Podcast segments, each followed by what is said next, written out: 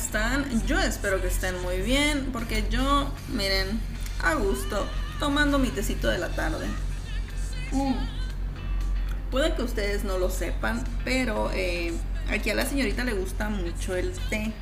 Y entre eso y que esto se está grabando por la tarde, pues se acomodó el tiempo, ¿no?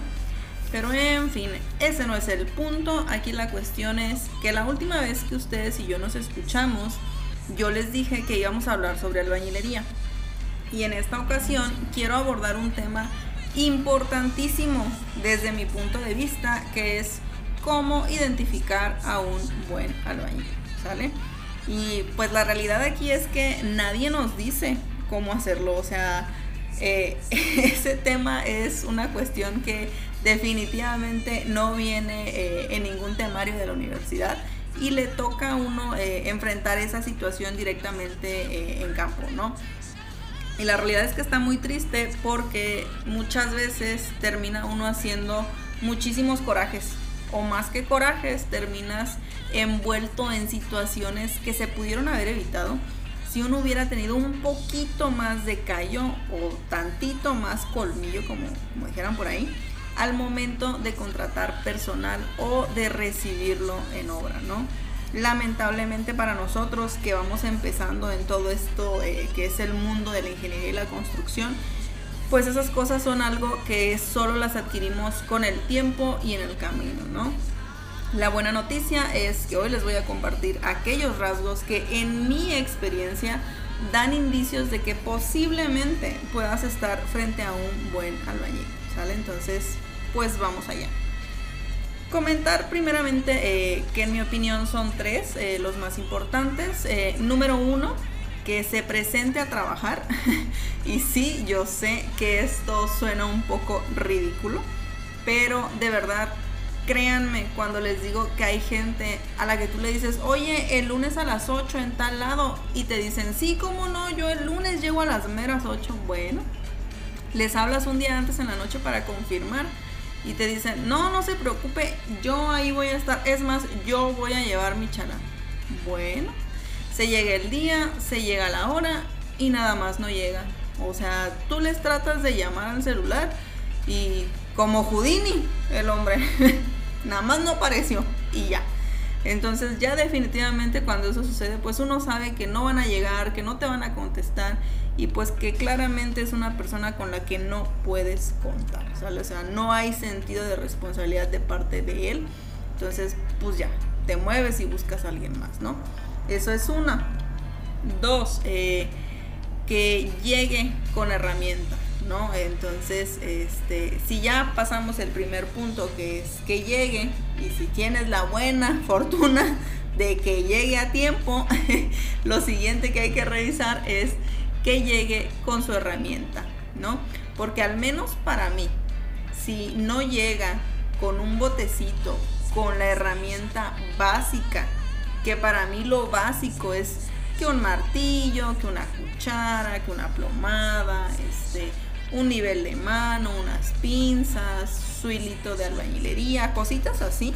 Para mí, pues entonces no es un albañil, porque oiga, ¿a qué viene si no trae nada? O sea, pues nada más se vino a pasear o qué onda, porque pues, pues ¿qué lo voy a poner a hacer si no trae nada con qué trabajar, ¿no? Entonces, a mí se me figura un poquito como, cuando uno estaba en la escuela y, nunca faltaba, ¿no? El compañero que, que sí traía la libreta, pero no traía lapicero, o sea, como de que, dude, ¿a qué vienes? Pues, o sea, ¿cómo, cómo es tu lógica de que pienses que vienes a, clase y no traigas con qué anotar, o sea, piensas que no vas a anotar o, qué onda, ¿no? O sea, no es, una, no es una cuestión de que te hayan agarrado en curva de que, ay, ahorita métete esta clase, ¿no? O sea, igualito pasa con los trabajadores, o sea, no es como que yo haya salido a la calle y, ay, tú vente, la vas a hacer de albañil y te haya agarrado en curva y no sepas a qué vienes, ¿no? O sea, en definitiva, si ya quedamos a qué vienes, este, qué es lo que tienes que hacer, pues no, no te estoy engañando, o sea, sabes que vas a realizar una actividad y que esa actividad va a requerir cierta eh, instrumentación para realizarla, ¿no? Entonces, que no la traigas es simplemente ilógico, ¿no? Al menos eh, desde mi punto de vista, ¿no?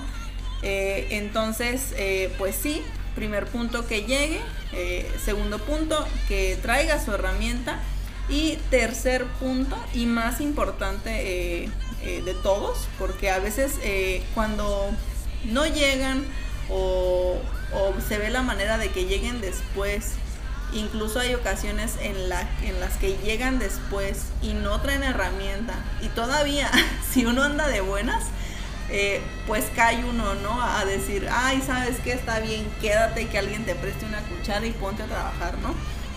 Muchas veces eh, es la calidad por la que se va, ¿no?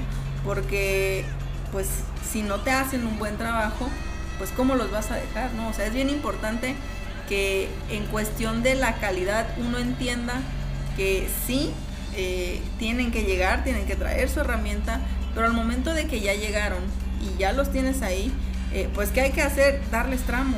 O sea, que hay que aplanar, a ver, véngase para acá, le voy a dar este muro, quiero ver cómo aplana. O sea, quiero ver que saque plomos, que ponga los hilos, que ponga las muestras. Quiero ver qué tan rústico deja el rústico.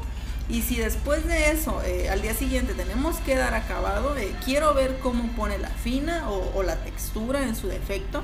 Y si después de todo eso a mí me gusta su trabajo y yo defino que realmente usted sabe aplanar, bueno, pues cabe la posibilidad de que pueda estar yo eh, frente a un buen albañil, ¿no? Y eso todavía se pone en duda, porque la realidad es que aplanar es una de las actividades más sencillas que existen para un maestro, ¿no? O sea, hay otro tipo de actividades este, como lo es el pegar tabique, eh, el hacer armados, eh, el, a lo mejor el trazo, la nivelación, ese tipo de cosas son las que para mí realmente definen que tú tengas un muy buen albañil, muy completo ¿no? en, todas las actividades que realiza. Pero eh, como primera instancia para mí es, ¿sabe aplanar? Pues véngase o sea, sobre la marcha yo voy revisando qué cosas sí puede hacer, qué cosas no y qué cosas lo voy a poner a hacer y qué cosas no.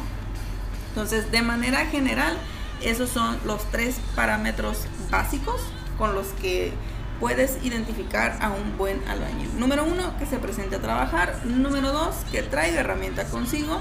Y número tres, que su trabajo sea de calidad. Básicamente, que no te haga cuachalotadas, pues. Ahora, es bien importante que sepan ustedes que va a haber mucha gente que no va a cumplir ni siquiera con el primer punto. O sea, es decir, no van a llegar a trabajar.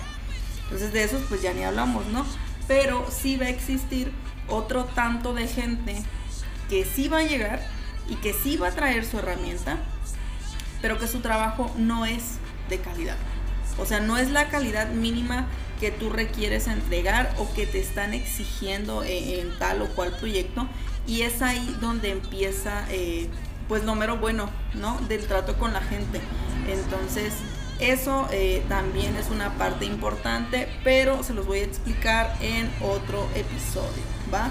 De momento lo vamos a dejar hasta aquí. Yo espero que esta información les sea de ayuda, pero que sobre todo les evite muchos malos ratos malos ratos que yo no pude evitar, pero que me han servido muchísimo en mi formación como ingeniero, ¿sale?